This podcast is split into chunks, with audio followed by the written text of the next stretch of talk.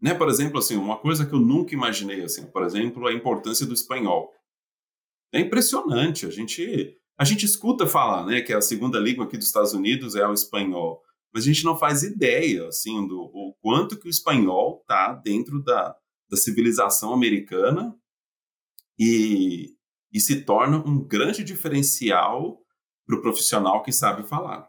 É impressionante, assim, uma das coisas, assim, um dos, um dos, né, além do meu, do meu conhecimento que eu tenho, sem dúvida nenhuma, o fato de eu falar espanhol e inglês está sendo um ponto extremamente importante aqui.